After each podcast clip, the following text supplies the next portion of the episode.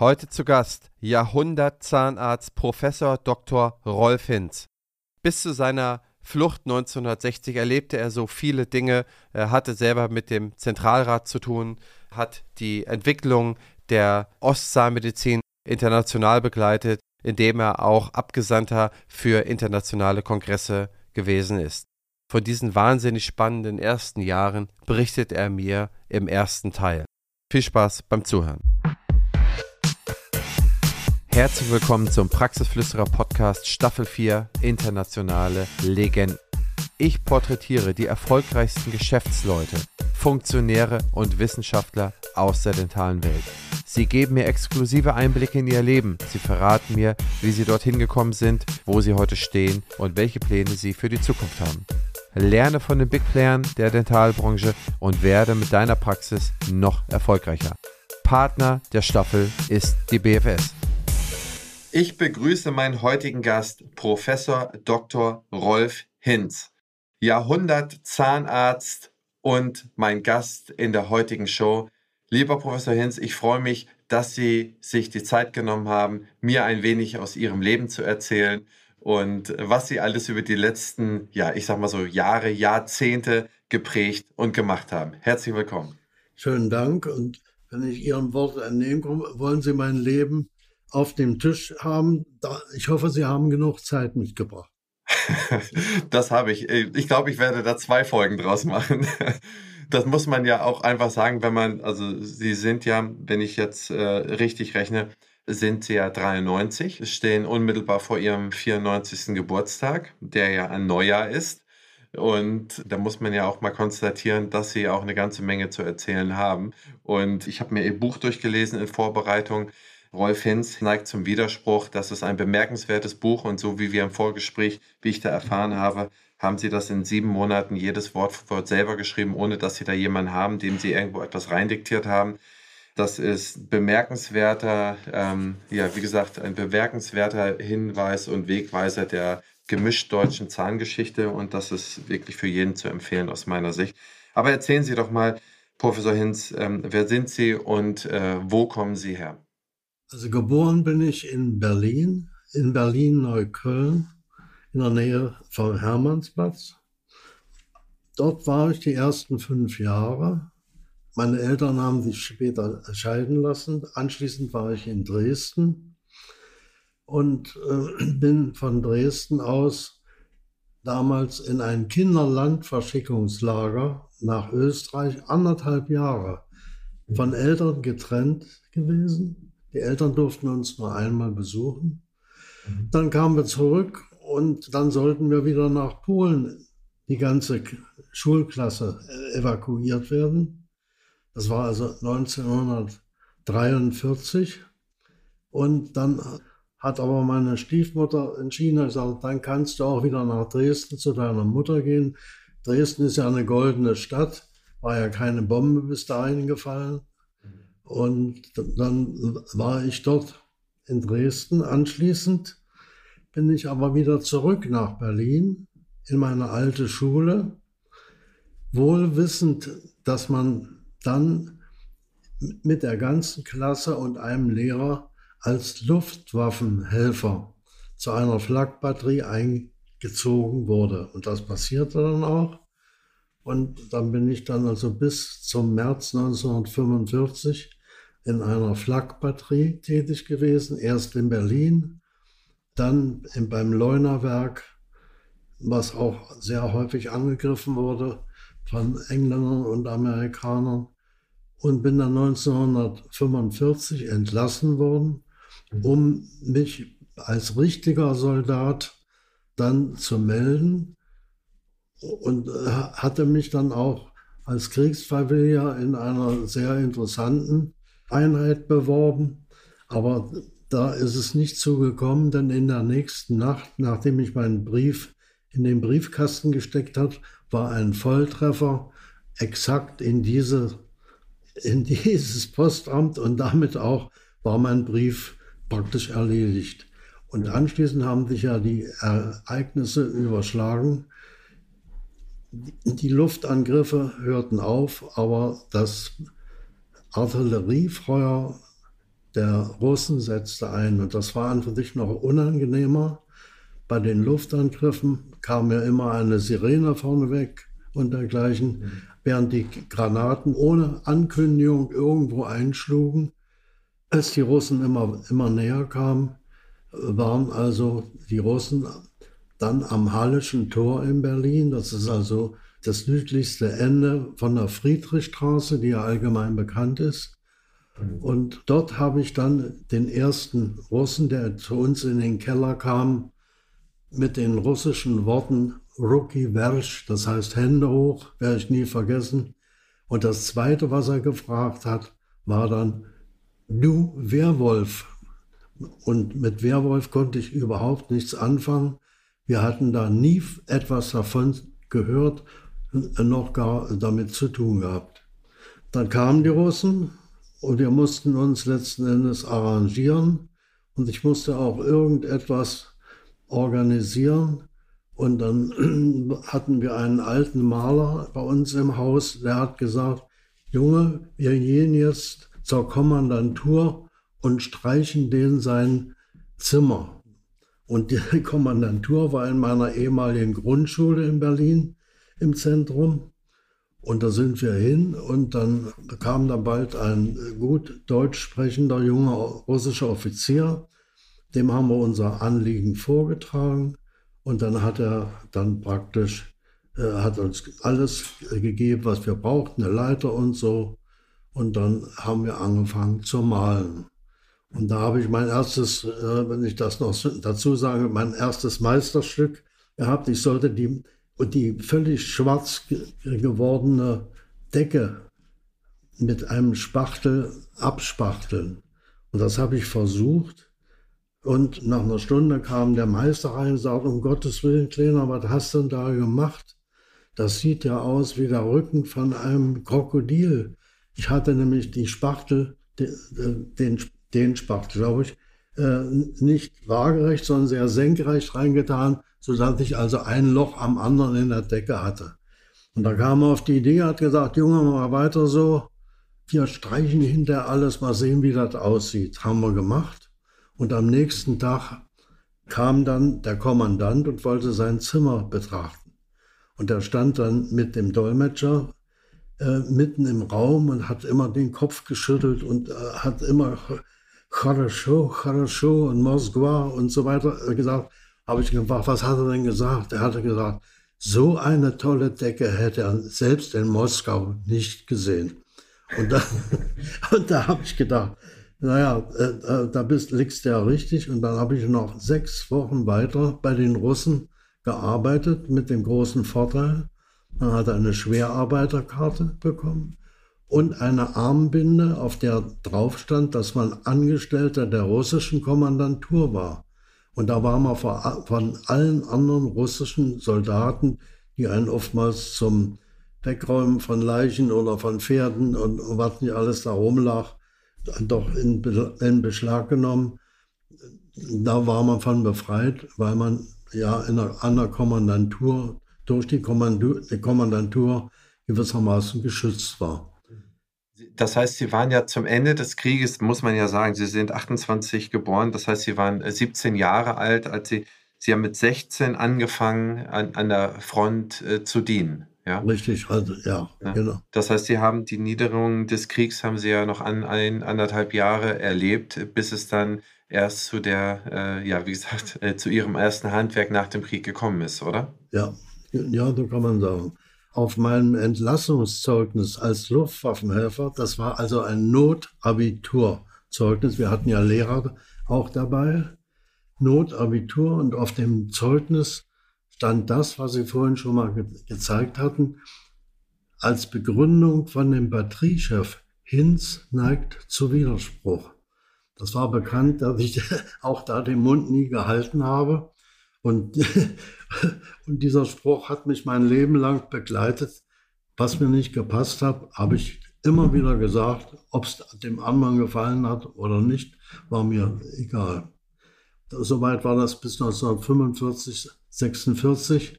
Und dann hatte ich ja ein Notabitur. Mit dem konnte man nicht viel anfangen. Ich hätte noch mal anderthalb Jahre zur Oberschule gehen müssen. Bloß da hatte ich ganz ehrlich gesagt überhaupt keine Lust drauf.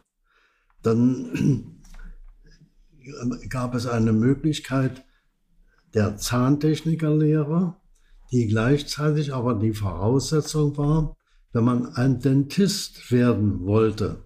Da brauchte man, brauchte man nicht mal ein Abitur. Und das habe ich durchlaufen und das war immerhin drei, vier Jahre lang, bis ich staatlich geprüfter Dentist war. Nur die Dentisten, die damals ja etwas mehr als die Hälfte der Zahnarztpraxen überhaupt unterhielt. Also der Dentistenberuf wurde dann 1958 praktisch abgeschafft. Und wir waren die letzten Dentisten, die ausgebildet wurden, mit der Auflage, wenn wir wollen, können wir das Staatsexamen nehmen als Bewerbung an der Universität. Das habe ich gemacht und anschließend dann ordnungsgemäße Zahnheilkunde an der Humboldt-Universität in Berlin studiert. Darf ich Sie fragen, wo haben Sie in der Zeit eigentlich gewohnt? Gab es dann da irgendwie so, äh, so Baracken, wo man dann schlafen konnte? War das, waren Sie da noch in Berlin in der Zeit, wo Sie da Maler waren oder die Dentistenlehre gemacht haben? Das Haus, wo wir gewohnt haben, war zur Hälfte zerstört. Und wir haben in, in dem Rest haben wir dann äh, gewohnt. Das ging tatsächlich, aber links und rechts von uns und gegenüber war alles restlos kaputt in der Friedrichstraße. Da hat man also großes Glück gehabt. Dann ging es dann nur noch darum, dass man irgendwas organisierte auf dem schwarzen Markt und da war ich Meister drin. Ich habe dann auch anschließend mein Studium in Berlin praktisch durch Schwarzmarktkäufe und Verkäufe mich und meine Mutter über Wasser gehalten. Und was waren das für Schwarzmarktkäufe? Hat man da so Zigaretten äh, gekauft und verkauft? Oder? Also, in, in Dresden habe ich dann Damenstrümpfe aufgekauft und bin mit einem Koffer voll Damenstrümpfe dann nach Berlin gefahren. War alles furchtbar gefährlich, habe aber immer Glück gehabt. Und in Berlin habe ich die verkauft und dafür habe ich grünen Kaffeebohnen eingekauft. Mhm. Und der Kaffee war eine sehr begehrte Geschichte. Gab es vor allen Dingen immer nur in grünen Bohnen. Das war auch gut, weil der Geruch dann wenigstens nicht verräterisch war. Und den habe ich wieder nach Dresden geschmuggelt. Auch das war abenteuerlich, teilweise am Körper getragen, Pfund- oder Kiloweise. Und dann kam ich auf eine tolle Idee und habe mir eine Luftmatratze, das war was ganz Neues, gekauft und in die Schläuche waren die Kaffeebohnen drin, die habe ich dann so übergezogen und darüber meinen Mantel sah etwas fülliger aus. Und äh, über den Schwarzmarkt kann ich einen eigenen Roman schreiben. Das heißt, man konnte damit tatsächlich so einen Handelsgewinn jeweils machen in Dresden und jeweils in Berlin. Und das hat dann dazu gereicht, dass sie sozusagen das Leben für sich und für ihre Mutter neben dem Universitätsstudium haben äh, finanzieren können. Ich habe meine Mutter dadurch auch mit ernährt, wenn man so will. Und mir ging es finanziell an für sich recht gut. Hat immer äh, guten, guten Umsatz gehabt. Und das war immer nur Dresden, Berlin, immer nur diese, diese Strecke, grüne Bohnen, Strümpfe. Alle 14 Tage einmal Großschieber. okay. Und wie viele Jahre haben Sie das dann gemacht? Das ganze Studium über, oder? Bis Sie mich dann geschnappt haben, da habe ich schon studiert. Und da habe ich gesagt, ab jetzt fasse ich nichts mehr an, denn das war mir zu gefährlich. Ich war ja froh, dass die das nicht weitergegeben hatten, dann wäre, wäre vielleicht mein Studium gestrichen worden und so. Hm. Ja. Okay, das heißt, Sie haben dann äh, studiert bis, wenn ich das richtig im Kopf habe, von äh, bis 1953 und dann haben Sie 53 das Staatsexamen abgelegt. Ja, und während des Staatsexamens kam ein junger Mann, auch ebenfalls ein Student, der vorher würde Medizin studieren und gerade sein Examen machen und hat alle gefragt, ob wir schon eine Stellung hätten. Ne?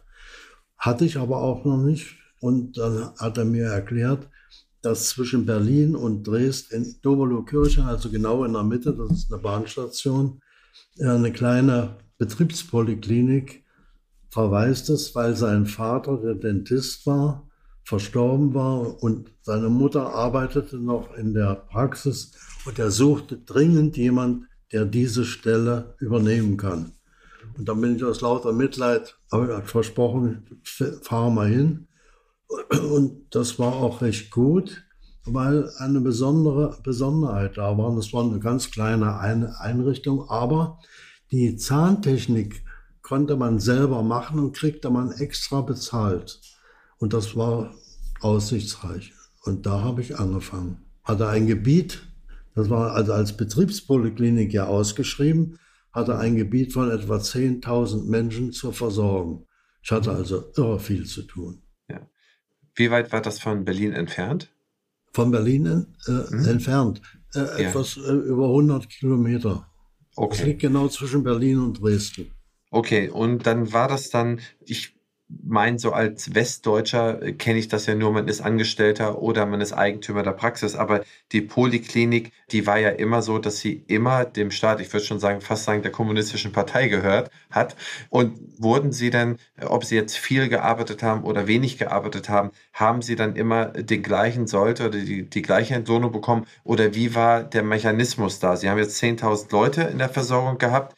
Wie wurde das dann abgerechnet? Es gab ein festes Gehalt, das war gar nicht so aufregend. Aber wenn ich Prothesen gemacht habe oder Kronen und Brücken, habe ich ja alles selber gemacht. Das kriegte ich extra bezahlt. Das war ein Mehrfaches von dem, was ich praktisch als Gehalt bekommen habe vom Staat. Und als ich damals abgehauen bin, hat die SED eine große Versammlung einberufen und äh, haben gesagt, da ist der Dr. Hinz, der monatlich 10.000 Mark verdient hat. Die wussten genau die Summe. Und da haben die Arbeiter geschrien, ja, warum ist er denn dann abgehauen? Das stand dann sogar später neu in der Zeitung. Also ich habe dort sehr, sehr gut verdient und mir ging es dort gut. Nur ich hatte eben von dem System die Nase voll und bin dann 1960, habe alles stehen und liegen lassen, durfte ja nicht eine Pinzette mitnehmen. Das war gefährlich für diejenigen, die drüben, nämlich meine Helferin beispielsweise, das war immer noch die Verwitwete von dem Vorgänger. Ja. Und die, die wollte ich nicht in Gefahr bringen. Das hätte niemand geglaubt, wenn da was gefehlt hätte, dass sie davon nichts gewusst hätte. Aber ja. da war, ging das alles ja. bei Null angefangen wieder. Ja, aber die, die Zeit dazwischen. Sie haben ja dann noch promoviert. Eine, auch an der Humboldt? Ja, auch in Humboldt, genau. Im Anschluss haben Sie auch die Anerkennung als Facharzt erhalten für die Kieferorthopädie. Wie muss man sich das vorstellen? Ist das so, wie das System heute war oder wie, wie haben Sie das hinbekommen? Liebe Hörerinnen und Hörer, an dieser Stelle möchten wir unser spannendes Gespräch kurz unterbrechen und einmal Danke zu sagen. BFS Health Finance ist einer der führenden Finanzexperten im Dentalmarkt und vor allem ein ganz wichtiger Unterstützer dieses Podcastes. Ich bedanke mich bei den Möglichmachern der BFS für den Support des Praxisflüsterer Podcastes. Auch diese Staffel erscheint auf der BFS Weiter geht's Plattform. Link in den Show Notes. Schaut dort gerne mal vorbei. Dort gibt es viele spannende Infos rund um den Praxisalltag. Aber natürlich erst nach dem Ende dieser Folge. Jetzt geht's weiter. Viel Spaß. Es gab damals, bis Ende der 50er Jahren, gab es überhaupt keine Fachausbildung als Kieferorthopäde. Es gab nur Kieferorthopäden, die sich so nennen durften, die an der Klinik waren und so. Und diejenigen Zahnärzte, die Kieferorthopädie gemacht haben, und da gab es manche, die sehr viel gemacht haben, die mussten ein Kolloquium machen von drei oder vier Tagen in Berlin und mussten vorher 50 durchbehandelte Fälle vorweisen mit Röntgenaufnahmen, mit allem Pipapo. Und dann wurde man überhaupt erst zu dieser, zu dem Kolloquium eingeladen. Und ich war der Jüngste, der sich da überhaupt beworben hat. Da hieß es, das ist doch nur für ältere, erfahrene Kollegen. Ich sage, Moment mal, ich, ich erfülle hier die Bedingungen. Ich habe die 50 Fälle vorgelegt. Wo ist der Unterschied? Und da habe ich ein Wort geprägt, was ich in meinem Leben sehr oft dann anschließend benutzt habe. Und habe gesagt, und wenn Sie das ablehnen, möchte ich wissen, wo steht das? Und das mit wo steht das, kann man sämtliche Beamte aus der Ruhe bringen. Und da habe ich die Prüfung gemacht. Das war auch dramatisch genug. Aber gut geschafft und war dann dadurch Fachzahnarzt für Kieferorthopädie. Das hat es später nie wieder gegeben. Das war ein einziges Mal, wo man das in Ostdeutschland wie auch in Westdeutschland gemacht hat. Gab es keine Dentisten mehr und diese Fachausbildung, ja, ich würde sagen, diese Basis, wo das überhaupt anfing, war in Ost und West auch genau äh, gleich. Und das war nur ein ganz kurzes Zeitfenster, ne? In Ost- und Westdeutschland. Das war praktisch eine einmalige Geschichte. Da mussten sich alle, konnten sich da melden, diesen Titel haben wollten und diese Anerkennung und mussten das praktisch nachweisen mit diesen 50 Fällen. Und das ist schon allerhand, das war ein, ein Riesentisch voll Unterlagen, was man da beigebracht hat. Und äh, dann sind sie wieder zurück in ihre Praxis in Kirchheim. Und dann haben sie ja noch eine Zweigpraxis eröffnet. Wie viele Zweigpraxen hat es damals in der ganzen ehemaligen DDR gegeben? Das ist nicht bekannt. Ich habe ein Jahr lang diese Zweigpraxis in Finsterwalde gehabt. Und zwar direkt im Gesundheitsamt. Mit dem, mit dem Arzt, da kam ich gut zurecht. Und der sagte, das ist doch prima, warum die Kinder nicht so weit fahren war schon besonders. Bloß, das ist aufgefallen bei der Abrechnungsstelle für Zahnärzte. Die haben sich gewundert, was für einen großen Umsatz ich gemacht habe, mit wie vielen Fällen. Und da sind die drauf gekommen und dann hat man mir untersagt, die Zweigpraxis zu unterhalten. Und daraufhin habe ich gesagt, was mache ich denn jetzt mit den, mit den Kindern? Das waren, waren fast 200 Kinder, die ich alleine in der Zweigpraxis behandelt habe. War enorm viel. Da habe ich dann eine Omnibuslinie arrangiert. Da gab es eine staatliche Omnibusgesellschaft und mit dem bin ich prima zurechtgekommen und die, die, haben zwei Busse zur Verfügung gestellt. Die fuhren dann von Ort zu Ort im Kreis Finsterwalde, haben die Kinder eingesammelt und dann mir immer schubweise gebracht. Und das ging ein Jahr lang gut. Und dann, also, dann wurde ich aufs Ministerium bestellt nach Berlin aufs Gesundheitsministerium. Und da hieß es, also das mit Ihrer Zweigpraxis, das ist ja eine tolle Sache. Das können wir ja auch ruhig weitermachen. Sie kriegen dann ein Achtel Planstelle. Das, das heißt, ich kriege im Monat wirklich dann also 300 Mark. Habe ich gesagt, nö, mache ich nicht. Ne? Mache ich nicht. Habe einfach mich, mich geweigert. Ja, und, und äh, das sei doch nur Nationalpreisträgern vorbehalten und habe die, die große Klappe gehabt und habe gesagt, was nicht ist, kann noch werden. Und da hat sie mich rausgeschmissen. Aber und dann durfte ich die, die Zweigpraxis nicht mehr unterhalten.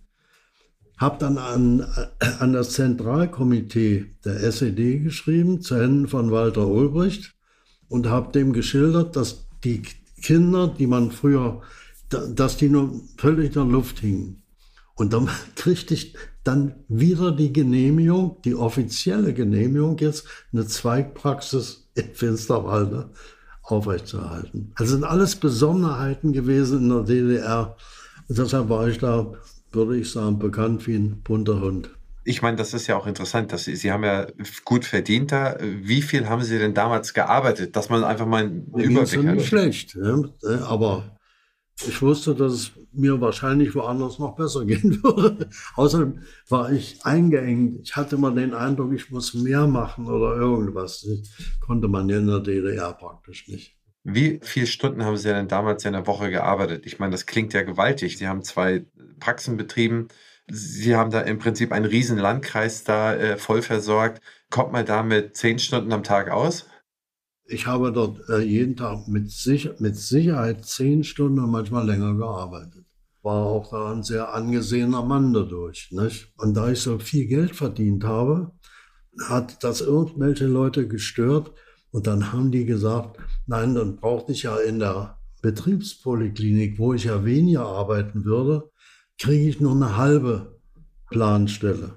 In, in dem Vertrag dass ich eine sogenannte nebenberufliche Niederlassung, also Kassenpraxis hatte, stand expresses Verbes, dass diese Genehmigung so lange gilt, wie ich hauptamtlich im Gesundheitswesen tätig bin. Und da ich bloß noch eine halbe Stelle hatte, ne, habe ich gesagt, so, jetzt muss ich meine Praxis schließen, habe ein großes Schild dran gemacht, ab 1. April Praxis geschlossen Poliklinik geschlossen. Große Aufregung. Warum? Habe ich gesagt, da, da, kann ich nicht mit existieren. Es tut mir leid. Ne? Dann haben die alles wieder rückgängig gemacht.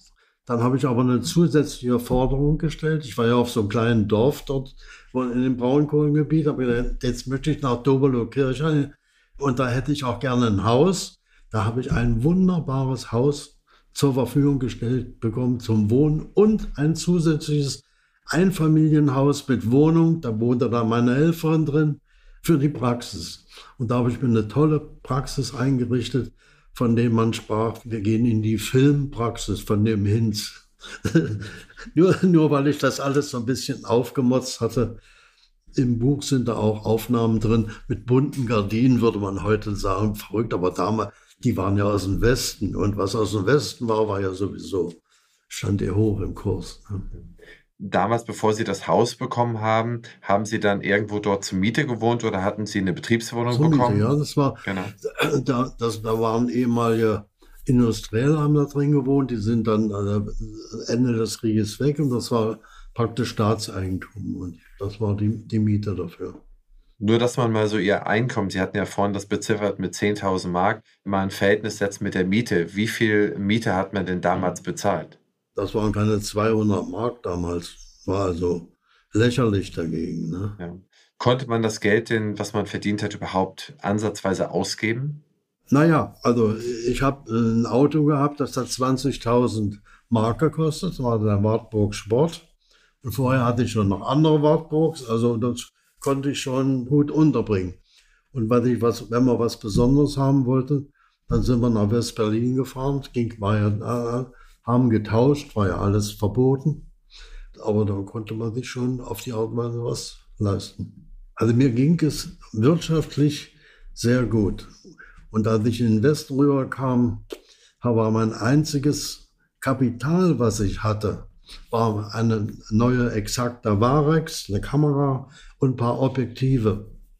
Und hatte vorher vorgesorgt, habe kleine Teile, die man für die kieferorthopädischen Geräte braucht. Das sind so kleine winzige Schrauben. Die habe ich in der DDR aufgekauft, schon nach Berlin geschmuggelt.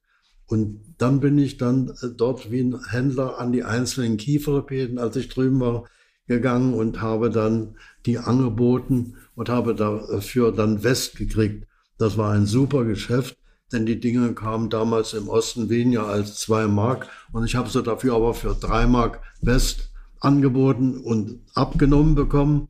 Damals war der Kurs 1 zu 5 und 1 zu 6. Das war meine einzige Grundlage, die ich hatte. Ne?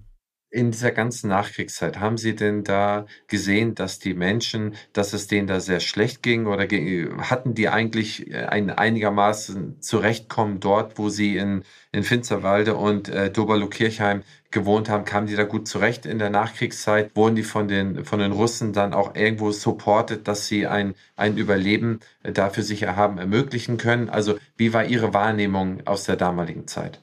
Es gab ja praktisch keine Arbeitslosigkeit. Die hatten ja alle irgendwie Arbeit.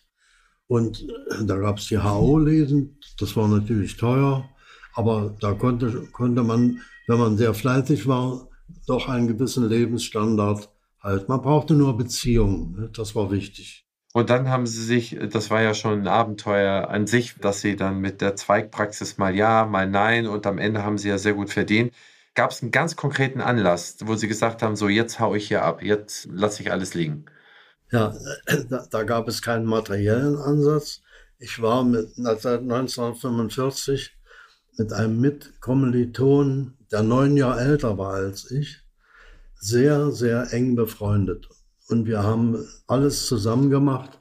Und der kam uns ab und zu besuchen nach Dobelo-Kirchhain. Und als ich ihn am Bahnhof abholte, fragte er mich, sag mal, wo sind, sind die und die zwei Kollegen? Sind die bei dir? Ich sage, was sollen die bei mir? Ja, in Dresden sind sie auch nicht mehr. Da sind die abgehauen. Das war ja damals die Zeit, wo sehr viele Leute getürmt sind. Und da habe ich gedacht, nö. Und dann blieb er stehen und sagte, ich will dir was sagen, wir hauen auch ab. Da habe ich tiefe Luft geholt und habe gesagt, das machst du nicht alleine, das machen wir zusammen. Das war für mich einfach ein spontaner Entschluss. Ich hatte keinen Grund, aus wirtschaftlichen Gründen irgendwie mhm. zu gehen.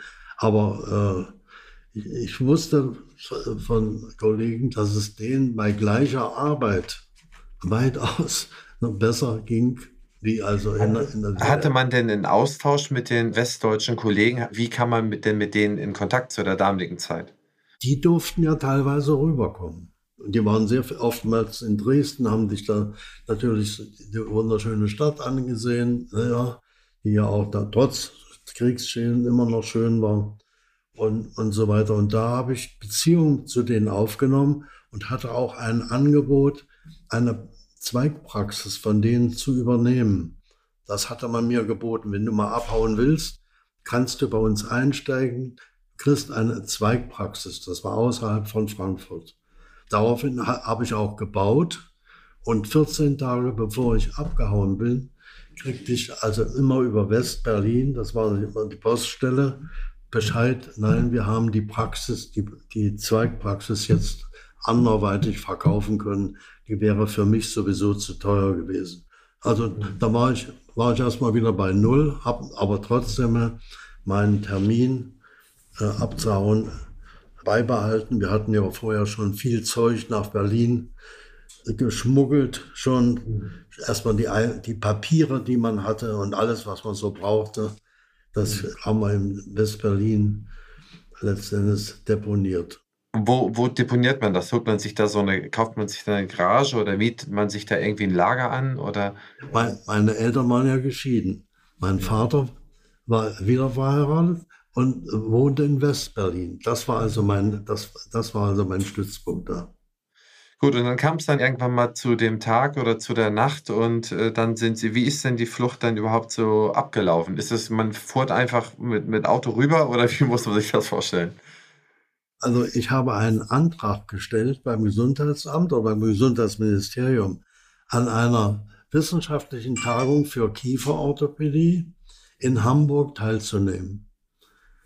Und da ich ein angesehener Kieferorthopäde war, bin ich als offizieller Delegierter von der DDR ausgestattet mit 124 Mark West, habe ich im Osten gekriegt, als, als Taschengeld und sollte die Tagung in Hamburg besuchen. Und das durfte ich dann sogar mit meinem Auto machen. Bin dann mit meinem flotten Wartburg Sport über die Grenze. Und mein einziger Wunsch war, jetzt möchte ich eine Coca-Cola trinken. Und zur selben Stunde, wo ich über die Grenze ging, ist meine Frau mit meinem Sohn in West-Berlin in den Westsektor gegangen. Das war ja damals noch offen, das war also genau abgestimmt. Und dann bin ich also, wie gesagt, Coca-Cola trinken und denke, wo gehst du da hin? Auf der Fahrt nach Hamburg bin ich nach in Langenhagen an dem Flugplatz mhm. Äh, von Hannover vorbeigekommen, habe mich dort auf die Terrasse gesetzt, war schönes Wetter, hatte ja eine Kamera und, und habe da die, das große Teleobjektiv ausprobiert. Alles gut und schön, steige in meinen Wartburg wieder ein und will losfahren, werde ich gebremst von zwei Kübelautos. DDR-Soldaten sprangen raus mit Maschinenpistolen, Halt und so. Einer setzte sich neben mich und sagte, fahren Sie hinter dem Wagen hinterher. Ich sag, was denn los? Fahren Sie? Kein Wort gesagt. Ne? Dann wurde ich also auf der Polizei da abgeliefert und da hieß es, äh, Sie haben auf der Terrasse gesessen, gesessen und haben die ankommenden Flüchtlinge fotografiert die Flüchtlinge, die in Berlin waren, die wurden dann immer ausgeflogen und die haben geglaubt, ich hätte die fotografiert. Ich hatte, aber gar keinen Film drin. Ne? Ehe ich denen das dann klar gemacht habe, dann durfte ich dann nach ein paar Stunden, durfte ich dann Gott sei Dank weiter. Ich habe gedacht, hoffentlich glauben die mir bloß, dass ich gerade abgehauen bin. Die hatten schon erwogen, mich wieder zurückzuschicken. Da war ich aber froh, dass das wenigstens so geklappt hat. Und dann aber auch zu Hause. Sie müssen ja das Haus in äh, Doberlo-Kirchheim, äh, da, da, könnten Sie ja nicht so groß Koffer packen oder äh, die ganzen Kleider und Mäntel mitnehmen. Alles stehen und liegen geblieben. Bis auf persönliche Sachen, die hatten, die hatten wir auch schon vorher, Kleidung und so weiter. Wurden zwei Mäntel angezogen, wenn man nach Berlin fuhr oder sowas, hat man da schon ein bisschen vorgesorgt. Das heißt, wenn jemand Ihr Haus durchsucht hätte, unmittelbar nach der Flucht, dann hätte er wahrscheinlich nicht feststellen können, dass sie geflüchtet sind. Nein, das war also alles, das, da haben wir viel dort gelassen. Das ist gar kein Sinn. Und die Praxis, nicht eine einzige Pinzette mitgenommen. Da bekam ich dann, dann auch über, ich weiß gar nicht über welchen Weg, äh, Bescheid, die Praxis sei also ins Staatseigentum überführt und verkauft worden. Und zwar für fast 30.000 Mark. Das war natürlich viel zu wenig, aber gut. Die haben geschrieben, ich, könnte über dieses Geld verfügen, wenn ich in die DDR zurückkomme. Ja, ja, das war ganz offiziell. Daraufhin habe ich geschrieben, man möge doch das Geld bitte nehmen und ein monatliches Salär meiner Mutter auszahlen. Sie ist erwerbslos und müsste sonst Sozialhilfe beantragen. Haben die tatsächlich jeden Monat ihr einen Betrag geschickt, bis das Geld alle war. Und bis das Geld alle war, war sie zufällig 65 und konnte dann mit vielen Möbeln, durfte sie offiziell in Westen reisen. Ja. Ah, okay, das müssen wir noch mal erzählen. Äh, ihre Mutter durfte mit 65 dann offiziell ausreisen. Ja. Das durften die. Das durfte man damals auch. Ja, es sind okay. viele Leute äh, auf die Art und Weise dann abgehauen. Man ließ die älteren Leute raus, weil die sonst dem Staat zur Last gefallen wären. Ja, das ist nachvollziehbar.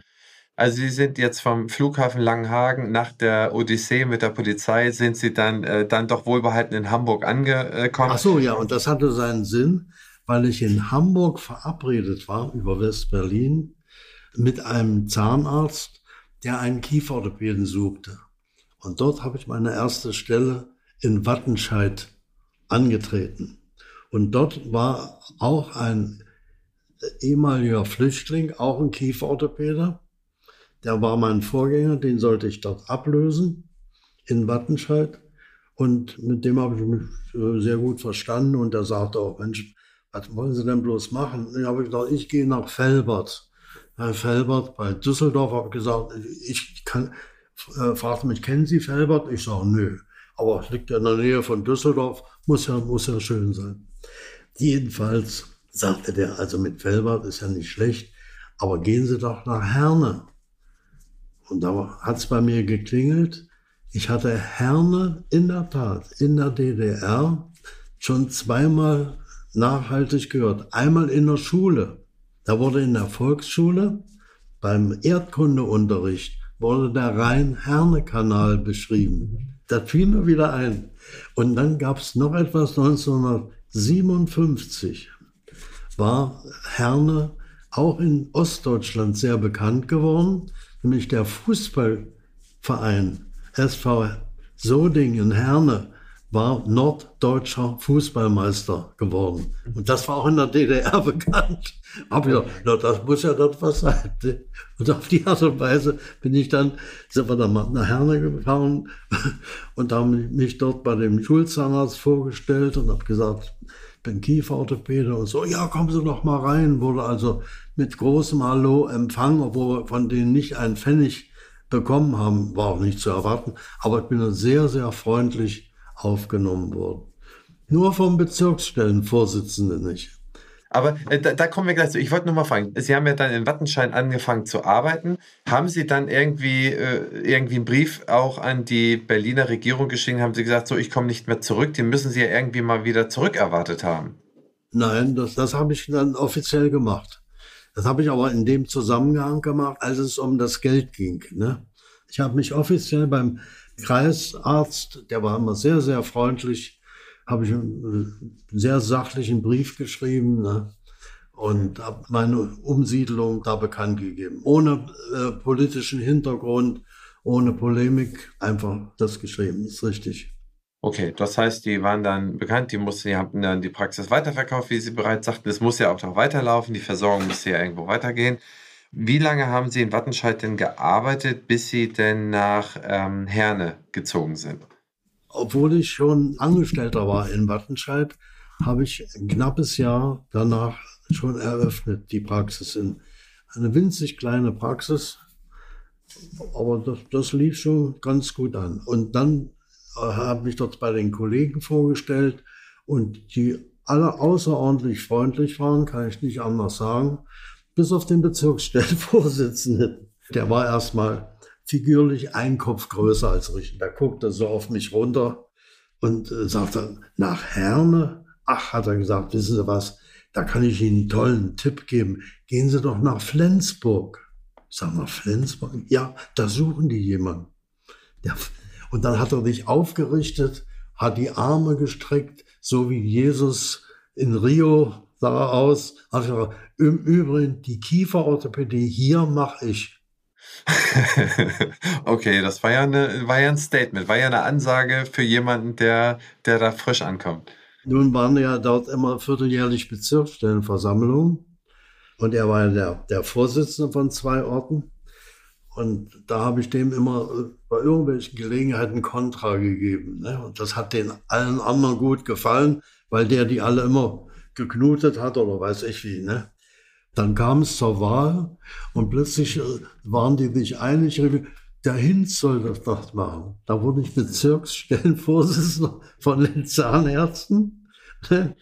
äh, als erster Kieferorthopäde in Deutschland, der überhaupt für Zahnärzte zuständig war. Das war schon ein Novum für sich. Da habe ich dann Spaß gekriegt an der Berufspolitik und dann habe ich es ja bis in die höchsten Spitzen geschafft. Ne? Sie haben dann die Niederlassung 61, glaube ich, gemacht in Herne. Und wann sind Sie dann ungefähr der Bezirksvorsitzende der Zahnärzte da geworden? Das war dann schon 61. Das war so, so ein Jahr später, nachdem ich da war. Ja, das ging ruckzuck.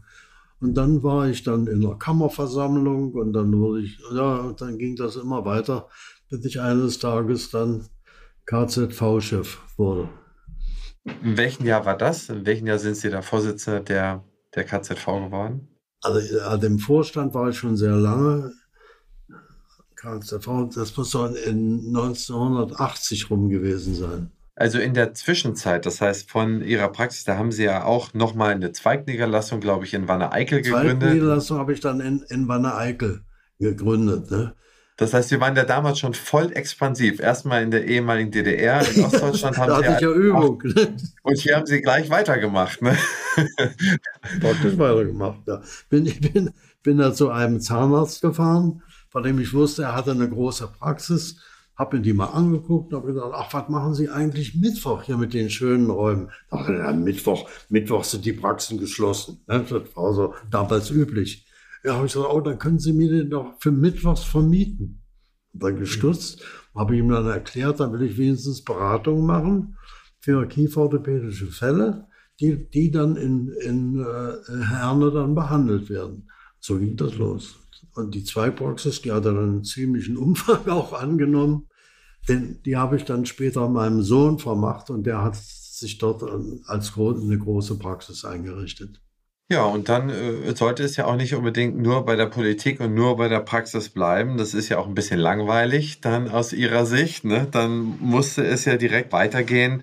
Da haben Sie ja auch, ich glaube, 67 das erste äh, KFO-Labor, äh, also das Dr. Hinz Fachlabor, das haben Sie ja dann in der Kieferorthopädie gegründet, für die Kieferorthopädie gegründet. Neben mir waren eine, eine ganze Reihe meiner Freunde, sind ja auch, auch getürmt. Und jeder wusste, wohin es war. Und ein paar waren auch in, äh, einer war in Bielefeld, äh, zwei waren noch in Essen und so. Wir waren trotzdem immer wieder zusammen.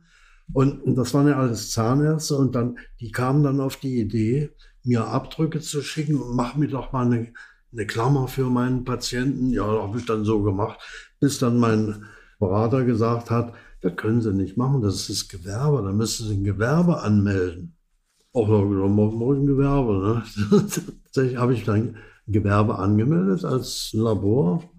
Ja, und das hat einfach nicht gut funktioniert, nach wie vor. Nur, dann kriegte ich also mit den Kieferorthopäden Ärger. Kriegte ich insofern Ärger, als dass die Labore, die für Zahnärzte Geräte gemacht haben, waren also verpönt, denn sie machten ja den Kieferorthopäden Konkurrenz sodass in den Satzungen wurde aufgenommen, äh, ein Kieferorthopäde, der ein, ein Fachlabor unterhält, darf nicht Mitglied unserer wissenschaftlichen Gesellschaft sein. Daraufhin habe ich das meiner Frau übertragen. Da haben sie das geändert, dass auch alleine nur der Besitz, nicht mal das Leitung, das wäre.